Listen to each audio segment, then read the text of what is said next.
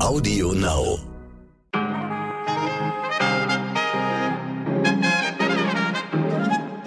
Liebe Zuhörerinnen, ich wünsche Ihnen einen ganz wundervollen guten Morgen an diesem Donnerstag, dem 31. März. Ich bin Michelle Abdullahi und hier ist für Sie heute wichtig mit unserer Langversion. Das war meine Uhr und hier sind Sie genau richtig.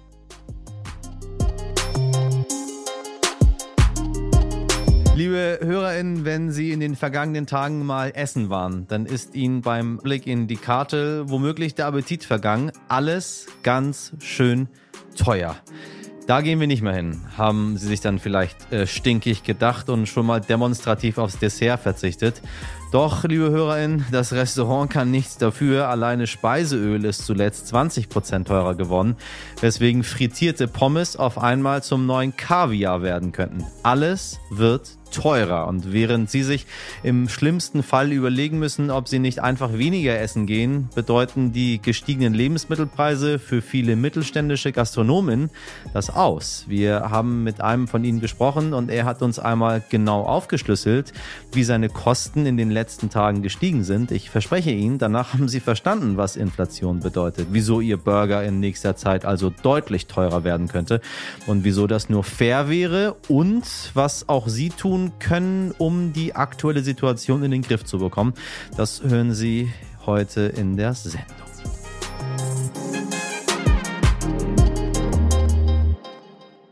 Zuerst für Sie das Wichtigste in aller Kürze. Mehr Lebenskompetenzen, das fordern laut einer aktuellen Studie mehr als 90 Prozent aller SchulleiterInnen in Deutschland, befragt nach dem, was sie im Unterricht für relevant erachten. Für am wichtigsten halten sie dabei digitale Bildung und Mündigkeit, gefolgt von Gesundheit und Ernährung und Demokratie. Also Schluss mit binomischen Formeln und der Anatomie des Regenwurmes oder zumindest etwas weniger davon. Die große Mehrheit der SchulleiterInnen ist sich darin einig, dass Deutschland eine neue Kultur des Lernens braucht. Naja, vielleicht sollten wir aber lieber erstmal klein anfangen mit, sage ich mal, Digitalisierung und Ausstattung, bevor wir auf einmal gar kein Bildungssystem mehr haben. Und ich finde es sehr, sehr wichtig, dass man auch ein paar Dinge braucht, von denen man glaubt, dass man sie nie wieder im Leben braucht.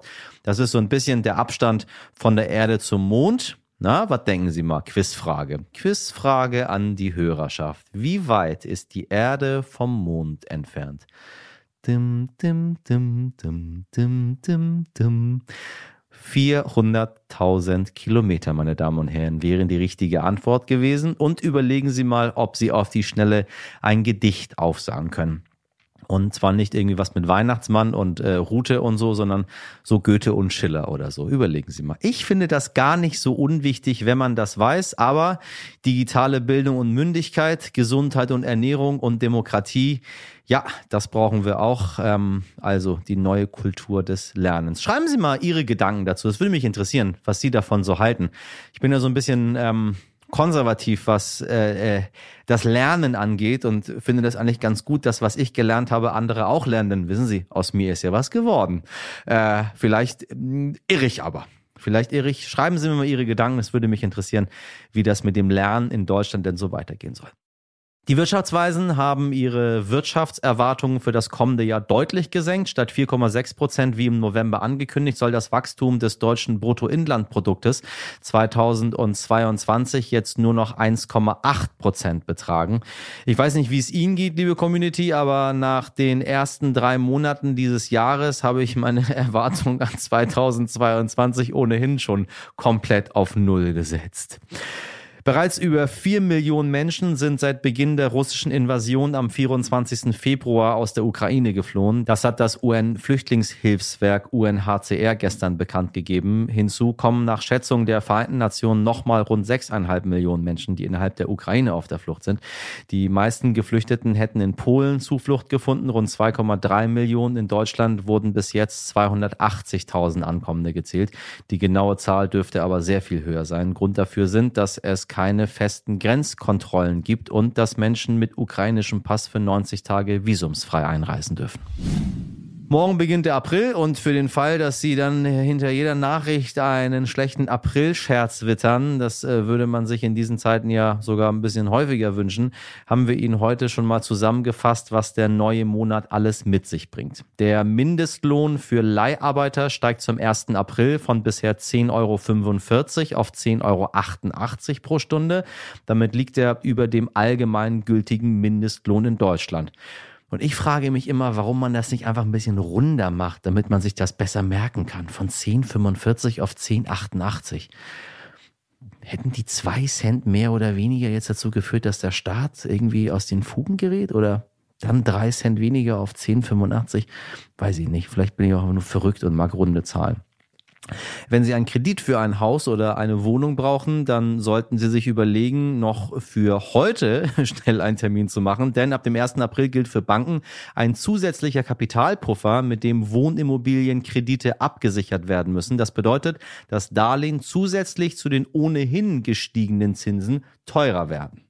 Und die Osterferien stehen vor der Tür. Den Anfang machen die Nordländer Bremen, Niedersachsen und Schleswig-Holstein am 4. April. Den spätesten Start hat Sachsen. Da schließen die Schulen erst am 15. April. Und in Hamburg da sind wir schon fertig. Da feiern wir Ostern nämlich im März äh, und alle sind schon wieder in der Schule. Und was äh, ich Ihnen auch noch versichern kann, wir werden auch morgen seriös und fundiert berichten, ganz ohne April, April, unter anderem mit einem sehr beeindruckenden Gespräch mit einer Jugendforschpreisträgerin, die Legasthenie hat, meine Damen und Herren. Das möchte ich Ihnen wirklich, wirklich von Herzen ans Herz legen. Auch äh, bezogen auf, was wir uns für unsere Lehrpläne so Neues wünschen. Mir würde auch so ein bisschen Respekt da noch mit rein einfallen. Ähm, Sie können sich schon mal drauf freuen. Und bevor ich es vergesse, ganz, ganz wichtig ähm, für kleine Aufmerksamkeiten. Ich sag mal, vom Gewicht klein, vom Wert groß. Das sind Aktien, Autoschlüssel, vielleicht ein kleinerer Goldbarren. Am 20. April habe ich Geburtstag und dann geht's ab die Post, meine Damen und Herren. Sie wissen ja, Sie können alles, was Sie mir schenken möchten, an heute wichtig stern.de schicken.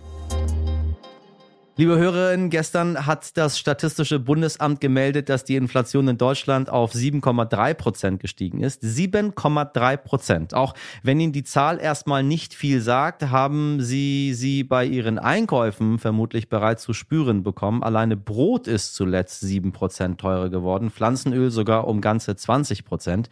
Wo man die steigenden Preise noch deutlicher zu spüren bekommt, beim Restaurantbesuch. Viele Speisen sind dort entweder teurer geworden oder ganz von der der Karte verschwunden, so wie immer öfter unsere geliebten Pommes. Jetzt ist es natürlich leicht direkt auf die Gastronomen zu schimpfen, doch die können am allerwenigsten dafür. Nachdem zum Beispiel Speiseöle zum Frittieren immer teurer geworden sind, ist es für viele Gastronomen einfach kaum noch möglich, Pommes für einen fairen Preis zu verkaufen. So geht es zum Beispiel Daniel Braumüller. Daniel, genannt Dan, ist Koch und Inhaber des Restaurants Dan's Kitchen, einer mittelständischen Gastronomie in Niederkassel bei Bonn. Diese Woche hat er in einem Post auf Instagram einmal ganz offen und transparent aufgeführt, wie sich sein Geschäft in den letzten Wochen verteuert hat und dafür viel Zuspruch und Verständnis bekommen. Er hat für uns einmal seine aktuelle Lage geschildert. Und ich sage Ihnen, wenn Sie das gehört haben, werden Sie sich wundern, dass es gute Burger überhaupt noch unter 30 Euro gibt. Moin Dan, ähm, wie haben sich die Preise für dich in letzter Zeit verändert? Kannst du das noch einmal zusammenfassen? Also sie sind vor allem in den letzten Wochen exorbitant gestiegen, wie ich auch in meinem Beitrag als Beispiel gegeben habe, das Hackfleisch. Wir sind vor anderthalb Jahren äh, bei der Eröffnung gestartet mit äh, einem 5,29 Euro Kilopreis und sind mittlerweile bei über 9 Euro angekommen. Das ist nur ein kleines Beispiel. Ich gebe noch ein weiteres. Unser Frittieröl liegt bei 20 Euro, 10 Liter. Da sind wir jetzt bei 32,90 Euro. Äh, wir haben eine Fritteuse, das fasst im gesamten 50 Liter, also das sind zwei Stück. Und dann kann man sich das selber ausrechnen. Wir haben zum Glück eine gute Fettfiltermaschine und müssen dadurch nur alle fünf Tage das Fett wechseln. Es gibt aber Betriebe, die diese Möglichkeit nicht haben, vor allem weil die Maschine auch Geld kostet. Äh, die müssen dann alle zwei, drei Tage das Fett wechseln. Und ähm, ja, daran kann man fühlen ein wenig, wie es den Gastronomen geht. Ich bin ja nicht der Einzige, aber ich bin wahrscheinlich der Einzige, der so offen darüber spricht. Was bedeuten denn die höheren Preise für dich und deinen Laden? Eine ganz einfache Rechnung. Äh, ich bin nun gezwungen, ähm, im Schnellverfahren meine Karte zu ändern und die Preise zu erhöhen, weil äh, der Gast möchte ja auch keine Abstriche machen. Ich selber auch nicht in der Qualität. Deswegen muss ich einfach mit dem Preis mitgehen, damit ich die gewohnte Qualität halten kann, die natürlich auch mein Anspruch ist. Ähm, so wie wir jetzt gerade bei Instagram und Facebook vor allem sehen, die Resonanz der Gäste ist überwältigend. Damit habe ich nicht gerechnet. Ähm, es wird auch nicht jeder tragen können, die Preiserhöhung. Wir sprechen ja auch nicht über drei, vier, fünf Euro im Gericht, sondern wirklich über einen Euro, Euro 50. Ähm, dann lieber vielleicht nur noch einmal die Woche essen gehen, aber vernünftig. Genau, das ist die Konsequenz Preiserhöhung. Ja, nicht nur die Produkte werden teurer, sondern ja auch das Gas. Äh, hoffst du dir denn Entlastungen oder ein Eingreifen von Seiten des Staates?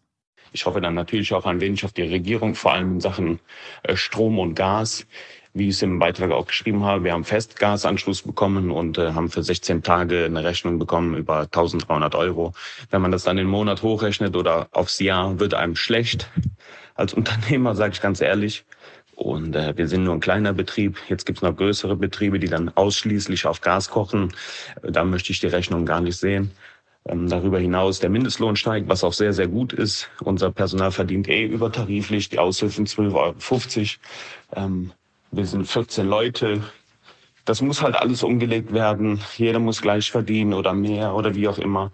Und deswegen hoffe ich einfach, dass der Regierung da jetzt langsam sagt, so, stopp, bis hier nicht weiter und den Mittelstand ein wenig damit unterstützt oder entlastet. So, wie geht's denn jetzt für dich weiter, wenn die Preise noch weiter ansteigen sollten? Ja, ganz offen und ehrlich gesagt, keine Ahnung. ähm, wir Unternehmen können ja jetzt auch nicht hingehen und alle zwei, drei Wochen die Preise ändern, egal ob der Einzelhandel, der Gastronom, der Dienstleister oder sonst wer. Ähm, das ist ja dann auch irgendwann nicht mehr tragbar, weil der Gast, der Kunde verdient ja auch nicht mehr Geld. Ja, das vergisst man ganz oft, aber wir Unternehmen leben halt auch nicht von Luft und Liebe. Wir müssen ja diese Preissteigerung irgendwie umlegen und äh, um selber leben zu können. Aber ich bin da optimistisch. Ich glaube, dass irgendwann auch ein Ende in Sicht ist oder ich hoffe es. Ansonsten müssen wir uns alle was überlegen und auf die Straße gehen. Ähm, da müssen wir dann einfach zusammenrücken und das gleiche Ziel verfolgen, vor allem der Mittelstand. Ja, genau. Wie gesagt, ich hoffe nicht, dass das weiter so steigt, denn die Konsequenz müssen wir alle tragen. Dan, vielen Dank für diesen sehr, sehr transparenten Einblick. Die Frage, die ich mir jetzt natürlich stelle, ist, wo führt das alles hin? Werden die Dans Deutschlands immer weniger und wird Essen gehen in Zukunft für die meisten von uns ein extrem seltenes Luxusvergnügen? Darüber habe ich mit dem Wirtschafts- und Politikexperten vom Stern Lorenz Wolf Döttinchen gesprochen. Lorenz, kann man irgendwie absehen, wohin die ganzen Verteuerungen noch führen könnten? Das ist tatsächlich ein wahnsinnig starker Preisanstieg, äh, über sieben äh, Prozent. Äh, das ist jetzt wirklich schon sehr lange her, dass wir so etwas gehabt hatten. Man muss aber schon genau hingucken, woran das liegt. Und es liegt halt im Wesentlichen an den Energiepreisen. Die sind um etwa 40 Prozent gestiegen. Und das ist Benzin, Heizöl, Gas. Das heißt, es ist noch, es ist kein Preisanstieg auf ganz breiter Front, sondern er bewegt sich im Bereich der Energie. Der andere Bereich, der sehr stark steigt, das sind die Lebensmittelpreise. Das hängt zum Teil damit zusammen, ähm, dass dort, dass dort auch Energie äh, eingesetzt wird, um diese Lebensmittel zu erzeugen. Und es hängt auch damit zusammen, dass es durch den Krieg Knappheiten bei bestimmten Lebensmitteln gibt oder dass es sie geben könnte. Stichwort ist hier ähm, der Weizen, der aus der Ukraine kommt und der für die Versorgung der Welt ähm, sehr, sehr wichtig ist. Wohin das noch führen kann, ist schwer zu sagen. Im besten Falle ähm, werden die Preise auch wieder sinken, wenn der Konflikt gelöst ist und die Energiepreise etwas ähm, äh, zurückkommen. Ja, aber wer kann denn was dagegen tun? Die Bundesregierung? Preise bilden sich erst einmal grundsätzlich am Markt. Wir haben keine staatliche Preisgenehmigung oder auch keine staatliche Preiskontrolle. Insofern kann man im ersten Moment relativ wenig dagegen tun. Wenn Preise missbräuchlich erhöht werden, also beispielsweise, wenn, wenn an den Tankstellen Mondpreise genommen werden und die Anbieter sich vielleicht dazu sogar abgesprochen haben, dann kann natürlich das Kartellamt einschreiten. Allerdings ist das sehr, sehr schwer äh, zu beweisen. Jemand, der etwas tun kann, sind natürlich wir selbst. Preise sind auch immer Knappheitssignale. Das heißt, eine Sache ist, äh, ist knapper oder begehrter geworden. Und wenn wir unser Verhalten anpassen, hat das auch Auswirkungen auf den Preis. Also äh, ganz klar, ähm, wenn wir weniger Energie verbrauchen, dann hat das auch irgendwo dämpfende Einflüsse. Oder wenn wir äh, bei Lebensmitteln uns umorientieren ähm, von, von bestimmten Sachen, die jetzt sehr, sehr teuer äh, geworden sind, hin zu anderen Sachen, dann hat das auch Auswirkungen, weil letztlich diejenigen, die die Preise erhöhen, dann sehen, dass dass es aufhören muss und dass sie, dass sie das Geld nicht von uns nicht bekommen können. Dass wir weniger Burger essen müssen, ist für Gastronomen wie Dan jetzt natürlich eine katastrophale Aussicht. Gibt es denn nicht irgendwelche anderen Regulierungsinstrumente? Eine wichtige Rolle spielt natürlich auch die Europäische Zentralbank, die ja letztlich über die Stabilität unseres Geldes äh, wachen muss. Sie kann nicht direkt die Preise stoppen. Das Mittel der Europäischen Zentralbank ist, äh, dass sie ähm, die Zinsen steuert. Und natürlich kann man irgendwann über höhere Zinsen ähm, das Geld wieder knapper machen. Dann werden die Leute mehr, mehr sparen, das Geld anlegen. Es wird teurer, äh, Investitionen zu finanzieren. Und das dämpft insgesamt die, ähm, die Nachfrage und dadurch auch die Preisentwicklung. Die Gefahr dabei ist natürlich, dass man in eine Rezession hineinsteuert und dass, dass sozusagen dieses Wachstum noch weiter unter Druck gerät. Und deswegen wird die Europäische Zentralbank dies wahrscheinlich kurzfristig nicht tun. Also keine richtig guten Aussichten. Äh, was sind denn die Gefahren, wenn die Preise so hoch bleiben? Die größte Gefahr ist, dass es letztlich zu einer Spirale kommt. Die Preise steigen, die Gewerkschaften fordern deswegen höhere Löhne. Es gelingt ihnen auch, diese höheren höheren Löhne durchzusetzen. Ähm, und das ist dann wiederum Begründung für die Unternehmer, ähm, die Preise zu erhöhen. Und wenn das sehr dynamisch wird und letztlich die Verlässlichkeit verloren geht und wir nicht mehr wissen, ähm, was wir morgen für unser Geld bekommen, dann nimmt die Wirtschaft insgesamt Schaden. Bisher muss man sagen, haben wir noch nicht eine solche Lohnpreisspirale, weil es halt ein Preisschock, der überwiegend im Energiebereich ist und ist es noch, noch unklar, ob das von Dauer sein wird. Ähm, und die Gewerkschaften fordern bisher ja nicht sieben Prozent mehr Lohn, Lohn sondern ähm, etwas weniger. Und insofern gibt es noch nicht diese Gefahr der, der äh, Lohnpreisspirale. So, und jetzt mal weitergedacht. Was wäre denn, wenn die Preise sogar noch weiter steigen? Man muss dazu sagen, dass es ja ein deutsches Trauma ist, die Inflation. Wir kennen vielleicht noch die Erzählung von unseren Großeltern oder Urgroßeltern, ähm, als man ähm, in den 20er Jahren praktisch äh, Geldscheine waschkörbeweise oder in Schubkarren transportiert hat und das Geld, was man eben bekommen hatte, in der nächsten Minute schon, schon weniger ähm, wert war. Das war eine Hyperinflation. Man kann so ein bisschen sagen, dass sich das ja so in das kollektive Bewusstsein bei uns eingebrannt hat und dass wir deswegen auf Preissteigerungen auch sehr empfindlich ähm, reagieren.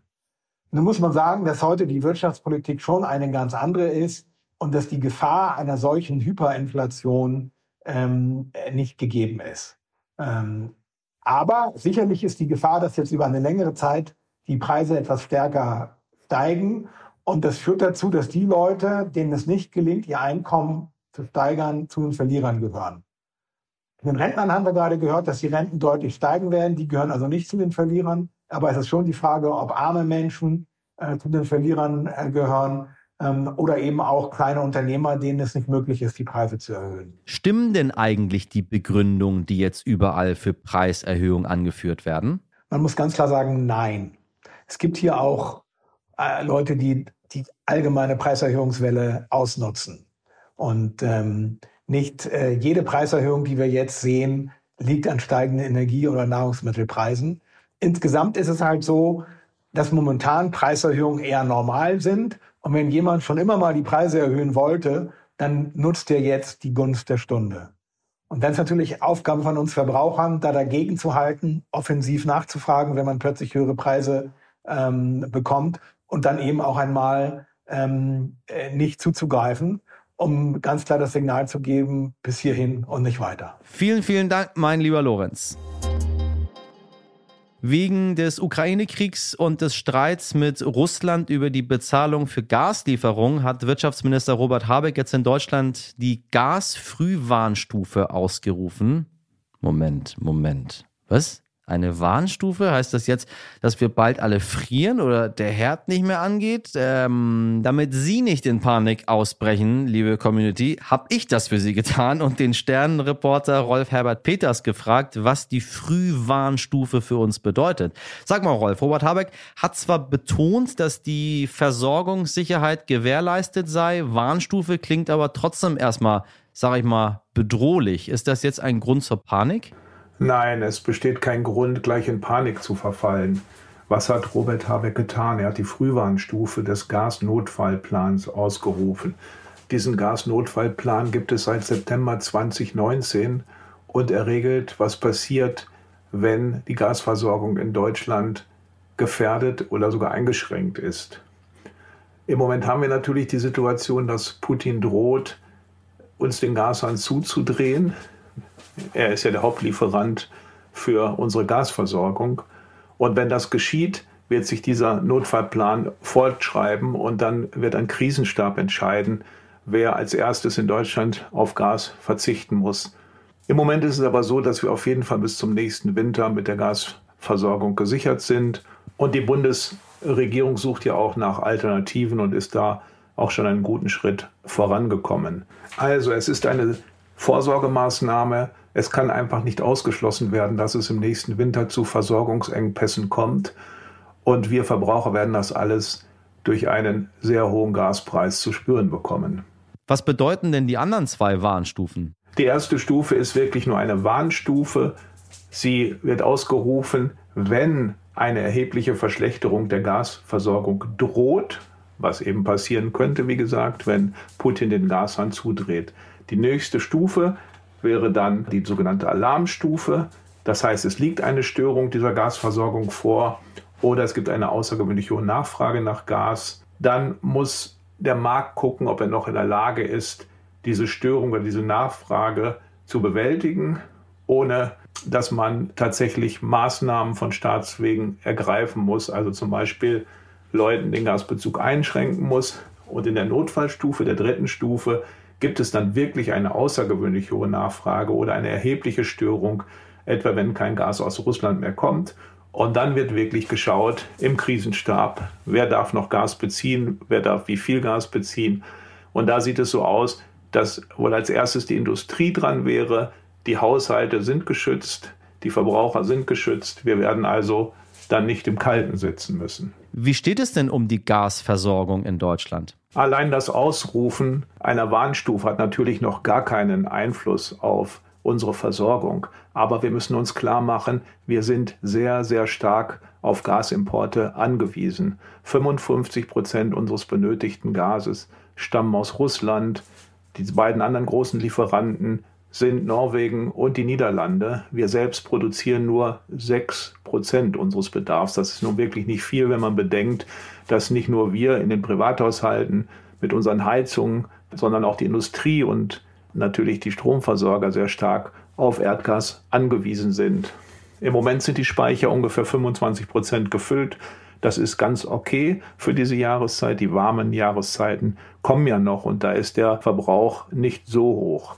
Aber man muss sich immer klar machen, rund 22 Prozent des gesamten Primärenergiebedarfs in Deutschland müssen wir mit Erdgas decken. Das ist wirklich sehr, sehr viel. Man kann nur hoffen, dass Habeck recht hat mit seiner Prognose, dass wir 2024 unabhängig von russischem Gas sein werden. Vielen Dank, lieber Rolf Herbert Peters, für deine beruhigende Einschätzung.